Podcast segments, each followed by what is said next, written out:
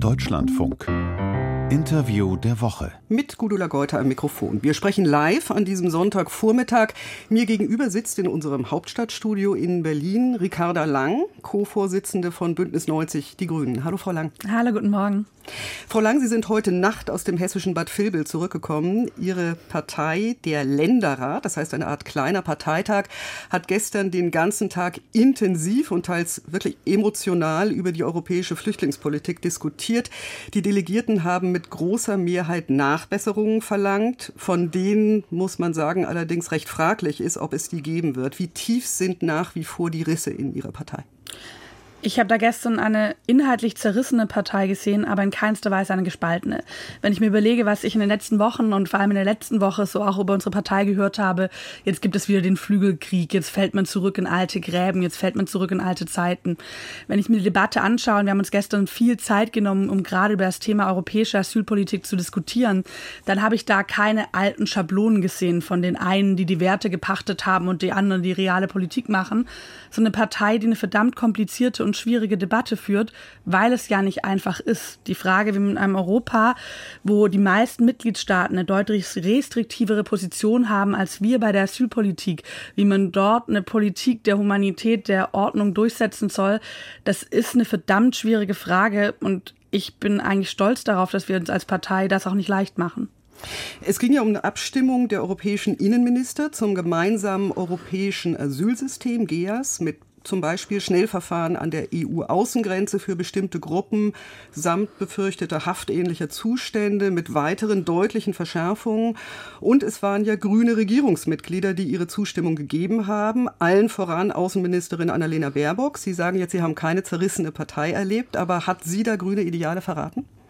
Wir haben da gestern noch mal als Partei sehr klar Position bezogen zu diesem Beschluss des EU-Innenministerrats, denn er geht tatsächlich auch mit substanziellen Asylrechtsverschärfungen einher, da auf der einen Seite es verbindliche Grenzverfahren geben soll für alle, auch ohne Ausnahmen für Kinder und Familien, und auf der anderen Seite die Verbesserungen wie der Verteilmechanismus eben nicht verpflichtend sind, sondern ein Ziel gesetzt ist, was ein Fortschritt ist, aber es nicht wirklich verpflichtend geregelt ist. Und da haben wir als Partei schon noch mal sehr klar gesagt, dass wir diese Asylrechtsverschärfungen als solche falsch finden. Und trotzdem, und ich glaube, das haben gestern auch verschiedenste Menschen, egal ob sie den Kompromiss eher in der Abwägen befürwortet oder in der Abwägen abgelehnt haben, wissen alle, wer sich für die Verbesserungen, die es aufgrund der deutschen Position gibt, eingesetzt hat. Dass das Annalena Baerbock war und dass sie da für uns und auch für unsere grünen Positionen gekämpft hat. Jetzt haben die ganz konkreten Verhandlungen in dieser Frage erst in den Wochen vor der Abstimmung, die in der vergangenen Woche erst war, Fahrt aufgenommen. Aber angekündigt hatte sich die Linie unter anderem mit den Plänen der Kommission und andere mehr über viele Monate. Von den Grünen war dazu lange so gut wie gar nichts zu hören. Hatten Sie gehofft, das aussitzen zu können oder hatten Sie die Sprengkraft dieses Themas für Ihre Partei einfach unterschätzt? Mhm.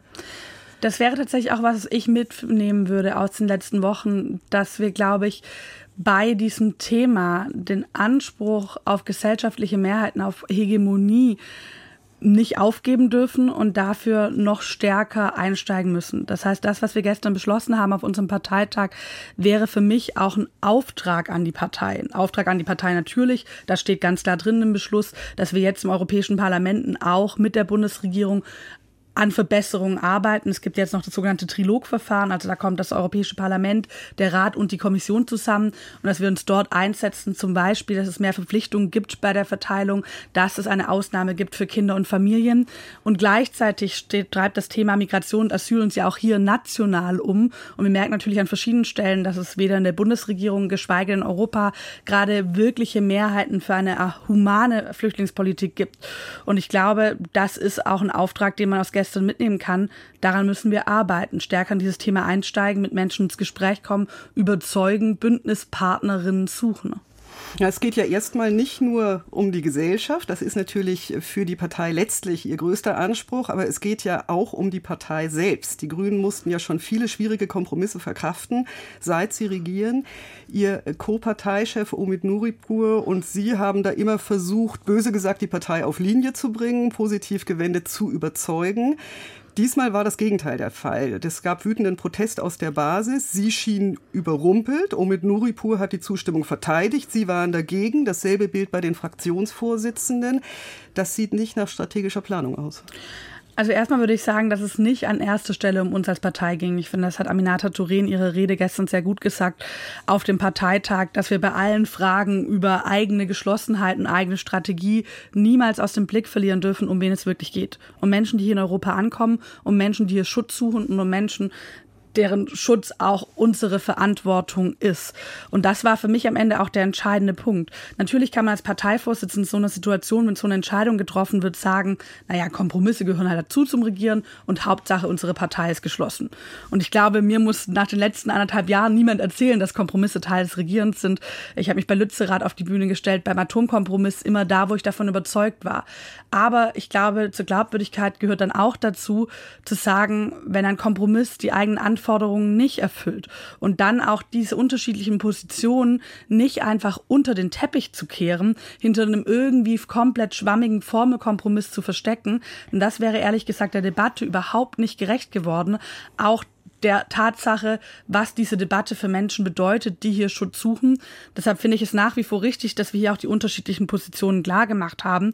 Und trotzdem haben wir uns am Ende entschieden, ja, wir streiten da gemeinsam, wir diskutieren gemeinsam, aber wir gehen jetzt auch gemeinsam nach vorne, wir kämpfen gemeinsam, denn die Gegner, die sitzen nicht bei Bündnis 90 Die Grünen. Die sitzen dort, wo Menschen die Genfer Flüchtlingskonvention offensiv in Frage stellen. Die sitzen dort, wo jetzt Ungarn und Polen sich zusammenstellen und sagen, diese Vorschlag von der GEAS-Reform sei noch viel zu human und das noch, noch viel weiter verschlechtern wollen.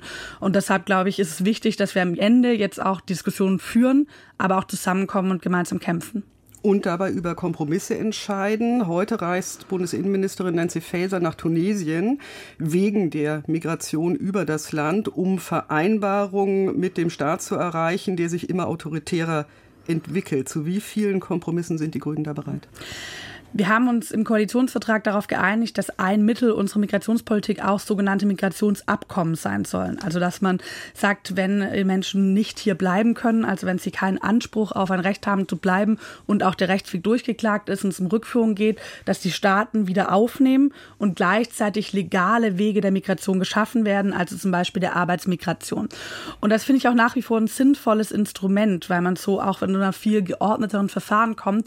Aber man muss auch sagen, das hängt natürlich massiv von der Menschenrechtssituation und der Lage der Demokratie in diesen Ländern ab. Und da habe ich bei Tunesien riesige Zweifel.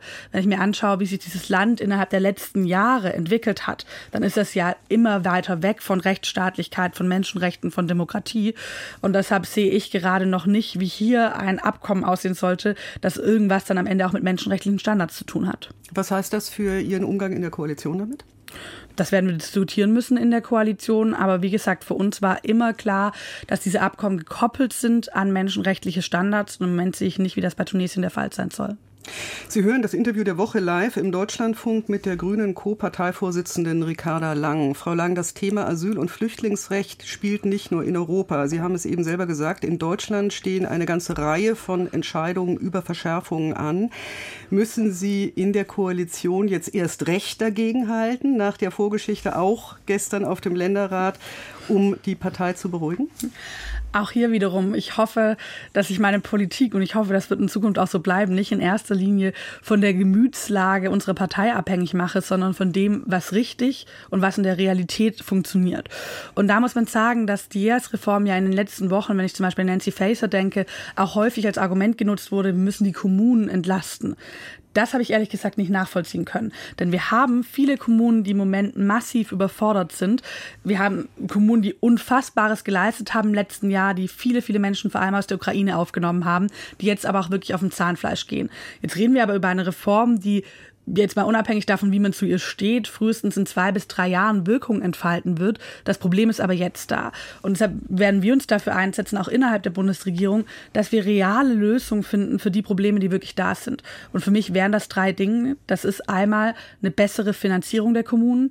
Man hat sich im letzten Ministerpräsidentenkonferenz auf eine Milliarde geeinigt. Das ist aber erstmal eine kurzfristige Lösung. Ich glaube, wir sollten uns jetzt nicht von kurzfristiger Lösung zu kurzfristiger Lösung hangeln, sondern brauchen eine dauerhafte Perspektive Perspektive für die Kommunen. Das sind zweitens die schnelleren Verfahren und das ist drittens eine Integrationsoffensive, über die gerade noch nicht so viel gesprochen wird. Aber wenn wir uns anschauen, wir haben einen massiven Fachkräftemangel in diesem Land. Überall fehlen Stellen, Restaurants, die nicht mehr aufmachen, Tankstellen, die niemand mehr finden, unterschiedlichste Bereiche. Und wir haben gleichzeitig Menschen, die hier sind, die arbeiten wollen, das aber nicht können. Und da würde ich mich zum Beispiel der Forderung des Städte- und Gemeindetages sehr anschließen, jetzt sofort Arbeitsverbote für Flüchtlinge aufheben und Abschlüsse anerkennen. Sie haben die Ministerpräsidentenkonferenz äh, angesprochen. Da ging es ja durchaus auch um anderes. Da ging es zum Teil auch um Verschärfung. Auch der Kanzler hat sich im Mai positioniert. Die Regeln für die Abschiebehaft sollen verschärft werden. Ein Verstoß gegen Einreise- und Aufenthaltsverbote soll ein eigenständiger Haftgrund außerhalb der Fluchtgefahr sein und vieles mehr. Wie hart werden da die Auseinandersetzungen in der Koalition? Das kommt jetzt auf uns zu, vor allem in den Verhandlungen rund um das Migrationspaket 2, das für den Herbst ansteht. Und ich glaube, da werden wir noch einige harte Debatten vor uns haben.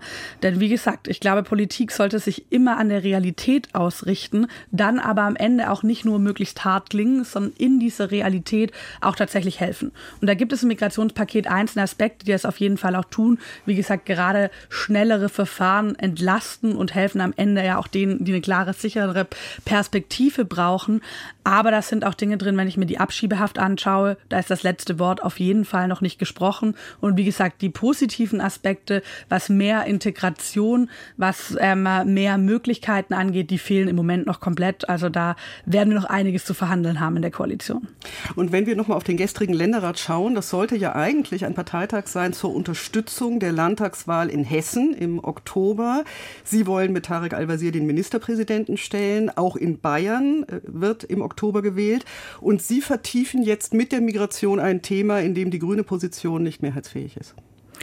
Naja, also ich glaube, dass es eigentlich ganz gut ist, dass wir weg sind oder dass wir als Partei nicht eine Politik betreiben, wie sie vielleicht in den letzten Jahren manchmal zu viel betrieben wurde, die so ein Motto hat von nach mir die Sinnflut. Wir schauen ausschließlich auf die Umfragewerte, wir schauen ausschließlich auf die nächsten Landtagswahlen ich muss jetzt, glaube ich, keinen Hehl daraus machen, dass ich als Parteivorsitzende auch auf Umfragewerte schaue, sonst wäre ich wahrscheinlich auch falsch in meinem Job. Aber diese Ausschließlichkeit, dass was kommt in den nächsten zwei, drei Monaten gut an und alleine daran die Politik auszumessen, das ist ja so ein bisschen, ich glaube, Merkel hat es genannt, die Politik des Möglichen. Also ich äh, gehe von feststehenden Mehrheiten der Gesellschaft aus und richte mich dauerhaft danach aus, statt eine Politik des Möglichmachens, also auch zu schauen, wie können wir denn politische Mehrheiten verschieben, wie können wir Leute überzeugen und dass das möglich ist, das haben wir auch letztes letztes Jahr gesehen, wo so viele Menschen ihre Türen und Toren, ihre Herzen, ihre Wohnungen geöffnet haben für Leute aus der Ukraine, die hier angekommen haben, sind und Schutz gesucht haben. Und gleichzeitig war das gestern aus meiner Sicht, und das hat ja Tarek Al-Wazir zum Abschluss des Parteitages auch nochmal gesagt, eine große Unterstützung für den Wahlkampf in Hessen.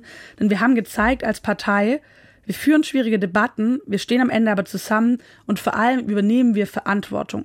Wir ducken uns nicht weg vor Verantwortung und ich glaube, das hat sich durch den ganzen Parteitag durchgezogen, auch durch unseren ersten Tagesordnungspunkt, wo wir vor allem über klimaneutralen Wohlstand und gute Arbeit gesprochen haben. Ein Thema, das mich mit am meisten umtreibt, wo ganz klar war, wir Grüne gehen jetzt nicht zurück in die Nische, wir verhärten nicht, sondern wir greifen genau jetzt aus, wir kämpfen um diese Mehrheiten, auch da, wo es Gegenwind gibt klimaneutraler Wohlstand und Mehrheiten bleiben wir dabei und schauen auf ein anderes Thema. Die Grünen haben in den vergangenen Wochen massiv an Zustimmung verloren. Und das hat mindestens auch mit der Wärmewende zu tun, mit dem Gebäudeenergiegesetz und den Vorschriften für neue Heizungen. Was haben Sie falsch gemacht? Ich glaube, erstmal haben wir erlebt, dass das Thema für viele Leute wie plötzlich wie Kai aus der Kiste kam was natürlich auf der einen Seite faszinierend ist, denn ich erinnere mich sehr gut daran, wie ich das vor ungefähr einem Jahr hatten wir einen Koalitionsausschuss. Danach habe ich mit Christian Lindner und Lars Klingbeil die Ergebnisse vorgestellt. Wir haben damals das Vorziehen der Wärmewende, also der ähm, sozusagen kein neuer Einbau von Öl- und Gasheizung 2024 vorgestellt. Das war in einer Zeit, wo alle darüber gesprochen haben, wie werden wir möglichst schnell unabhängig von Putins Gas, wo alle gespürt haben, wie verwundbar sowohl sicherheitspolitisch als auch sozialpolitisch uns eigentlich diese Abhängigkeit von fossiler Energie gemacht hat. Dann ist das Thema ein bisschen in den Hintergrund getreten und ich glaube, für viele Leute kam es jetzt in diesem Jahr wieder überraschend. Und es ist natürlich ein Thema, das sehr viel stärker in den privaten Raum eingreift, als es jetzt vielleicht das Thema, ob ein Windrad aufgebaut wird. Ein paar Kilometer entfernt von meinem Haus ist natürlich diese Frage, was steht bei mir im Keller, wie wie heize ich mein Haus an, die Leute sehr viel unmittelbarer an, angehen, an unmittelbarer wahrnehmen. Und da entstehen Fragen. wie kann ich das bezahlen, wie kann das funktionieren. Und ich glaube, wir Grüne sind sehr gut daran beraten, diese Fragen nicht abzuwehren, nicht zu sagen, was wollt ihr denn, sondern wirklich konkrete Antworten darauf zu geben. Und das heißt zwei Dinge, die ich auch für mich mitnehmen würde aus dieser Debatte. Erstens hätten wir es, glaube ich, sehr viel früher auch als eine Debatte rund um Verbraucherschutz führen sollen. Und am Ende geht es darum, wie verhindern wir es, Leute jetzt noch in eine Kostenfalle reinlaufen, denn Gas- und Ölheizungen werden in den nächsten Jahren teurer werden nicht am Einbau, sondern vor allem dann wirklich auch das Gas und Öl wird teurer werden. Und zweitens, und da hoffe ich auch, dass wir jetzt noch vorankommen im Deutschen Bundestag, die soziale Frage muss immer am Anfang stehen.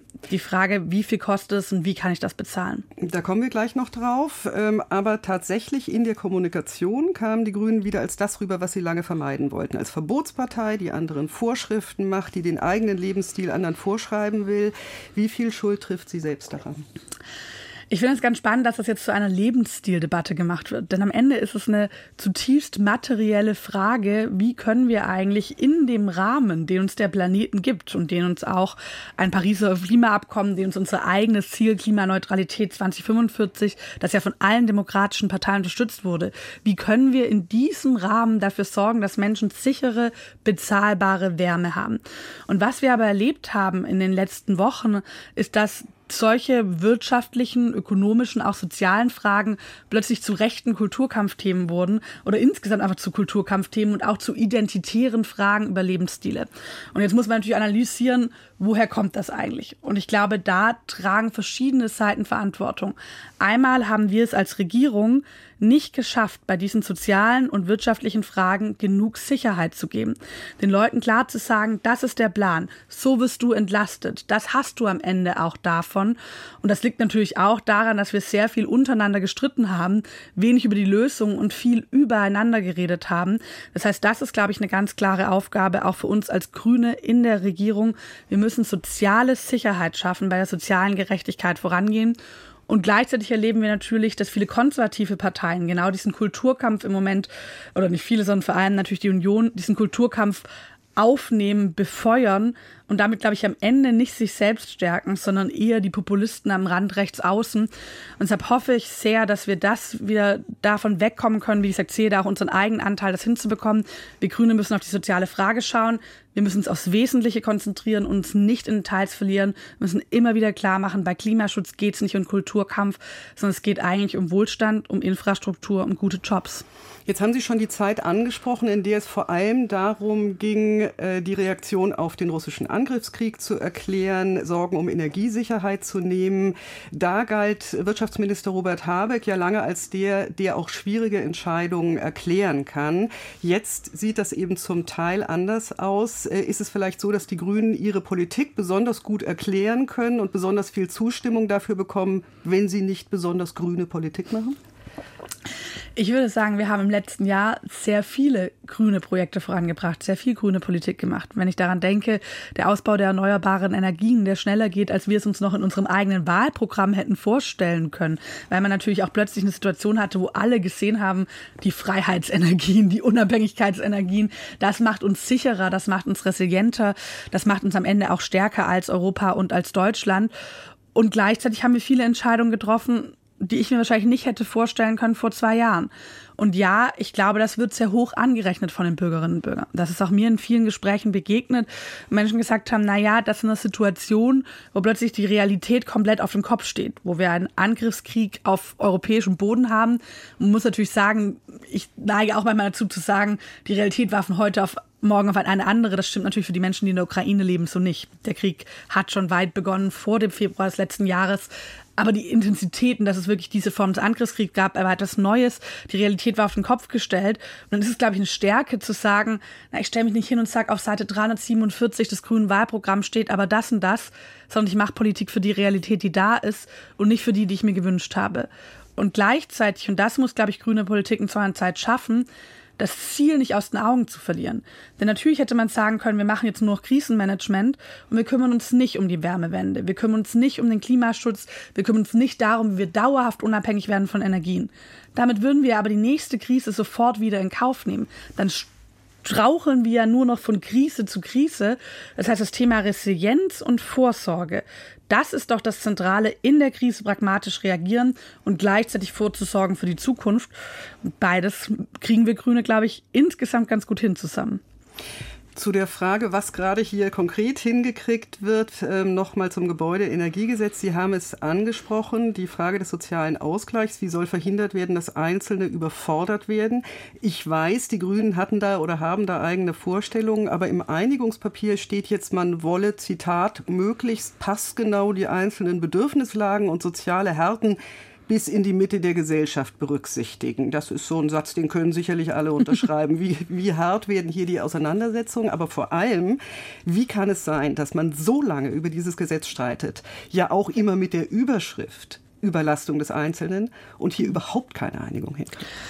Um ehrlich zu sein, bin ich da auch manchmal etwas überrascht, gerade wenn ich unseren Koalitionspartner der FDP anschaue, dass auf der einen Seite ja so wahnsinnig stark auf die Sorgen und Ängste der Bürgerinnen hingewiesen wird und auf der anderen Seite, und ich hoffe, das wird sich jetzt im parlamentarischen Verfahren in den nächsten zwei Wochen noch ändern, sehr zurückhaltend reagiert wird, wenn es darum geht, was kann man denn konkret tun, um diese Sorgen und Ängste aufzufangen. Und das ist eben der soziale Ausgleich ich hätte mir auch, und ich weiß, dass es für unsere grünen Verhandlerinnen umso mehr gilt, gewünscht, dass man da jetzt schon bei einiger Einigung ist. Aber ich bin mir ganz klar, wir werden da zu einer Lösung kommen im parlamentarischen Verfahren vor der Sommerpause, wenn das Gesetz abgeschlossen wird. Und wir als Grüne werden uns dafür einsetzen, dass es sozial gestaffelt ist. Also, dass diejenigen, die wenig Geld haben, ich denke an eine Rentnerin, die eine kleine Rente hat, ich denke an eine Familie, die eine, für die der Hauskauf wirklich sozusagen, wo man dafür alles zusammenziehen musste, dass die dann wirklich viel Unterstützung bekommen, dass am Ende eine Wärmepumpe auch heute schon, ich glaube in Zukunft werden sie eh billiger werden, aber heute schon nicht teurer ist als eine Gasheizung und gleichzeitig die, die sehr viel Geld haben, weniger bekommen. Denn wenn ein Millionär sich jetzt eine Wärmepumpe einbaut, die eine gute Zukunftsinvestition ist, die zu guten Preisen in der Zukunft führt, dann sehe ich nicht, warum der Staat das finanzieren muss. Jetzt ist dieses Heizungsthema und auch der Streit in der Koalition als solcher, ähm, sind das Punkte, die polarisieren, vor allem im Osten, während die AfD massiv Zulauf hat. Wie viel Verantwortung dafür trifft die Grünen? Hm. Ich fand es manchmal ein bisschen schade in dieser Debatte in den letzten Wochen, dass man das Gefühl hat, es war viel Fingerzeigen aufeinander und viel die sind schuld, die sind schuld. Die Opposition sagt, das ist die Ampelregierung, die Ampelregierung sagt, das ist die Opposition, die machen das und das. Und ich hatte es ja vorher schon gesagt, ich glaube, da wo es einen rechten Kulturkampf um wirtschaftliche und soziale Themen gibt. Da profitiert davon vor allem die Alternative für Deutschland, da profitieren davon in anderen Ländern ja auch rechtspopulistische Parteien. Um denen gegenzuwirken, darf dieser Kulturkampf eben nicht bedient werden von konservativer Seite und muss gleichzeitig die Regierung und damit auch wie Grüne die notwendige Sicherheit bei materiellen, bei ja, sozialen Themen schaffen. Und ich fand es ganz spannend. Ich war jetzt vor zwei, mittlerweile glaube ich drei Wochen in den USA, wo gerade der Inflation Reduction Act vorangebracht wird. Und die Debatte um Klimaschutz dort ist, ich glaube, auch als Reaktion natürlich auf eine Situation, wo die, die große, ehemals konservative Partei mittlerweile zu großen Teils Rechtspopulisten besteht, ist eine ganz andere, als wir sie hier erleben. Dort fällt das Wort Klima eigentlich gar nicht so oft, sondern es wird tatsächlich gesprochen über Wohlstand, über Infrastruktur und über gute Jobs. Joe Biden hat gesagt, when I hear climate, I hear jobs. Also wenn ich Klima höre, dann höre ich Jobs. Und ich glaube, das ist eine Perspektive, die wir gerade auch mit Blick auf den Osten voranstellen müssen. Denn der Osten hat schon heute mit den erneuerbaren Energien eigentlich einen riesengroßen Standortvorteil. Es gab viele Firmen in den letzten Jahren, in den letzten Monaten auch nochmal, die gesagt haben, wir gehen explizit in den Osten. Ich denke zum Beispiel an Intel. Es gibt eine riesige Expertise von Menschen, die dort in der Industrie und natürlich auch in der Kohleregion gearbeitet haben, auf die wir jetzt aufbauen können. Das heißt, gerade für den Osten hat eigentlich das Thema klimaneutraler Wohlstand riesige Chancen und die sollten wir nach vorne stellen und nicht so viel darüber reden, ihr müsst jetzt aber wegen der Wissenschaft oder wegen des Klimas. Ist das Selbstkritik? Ist es was? Selbstkritik? Wahrscheinlich auch ein bisschen, ja. Also ich glaube, dass wir diesen Ansatz haben als Grüne, das ist nichts Neues, das habe ich jetzt nicht erfunden. Dass er offensichtlich außen noch nicht so ankommt, das ist ja auch eine Realität, die wir nicht wegreden können. Zum Abschluss ein Jubiläum. Die Grüne Fraktion hat gerade ihren 40. Geburtstag gefeiert. Sie ist damit älter, als damals vor 40 Jahren die Unionsfraktion war. Kurze Frage zum Schluss. Für Sie war das damals alt. Nehmen Sie den Vergleich an? Dass wir jetzt alt sind als Grüne? Den Vergleich mit ja. der damals sehr etablierten Unionsfraktion? Auch ich würde sagen, dass wir aus der Mitte der Gesellschaft heraus Politik machen. Ich hoffe aber etwas weniger zukunftsvergessen als die Union. Vielleicht auch schon damals war, es zumindest heute ist. Mit Blick auf die Zeit lassen wir das jetzt einfach so stehen. Frau Lang, vielen Dank für das Gespräch. Danke Ihnen.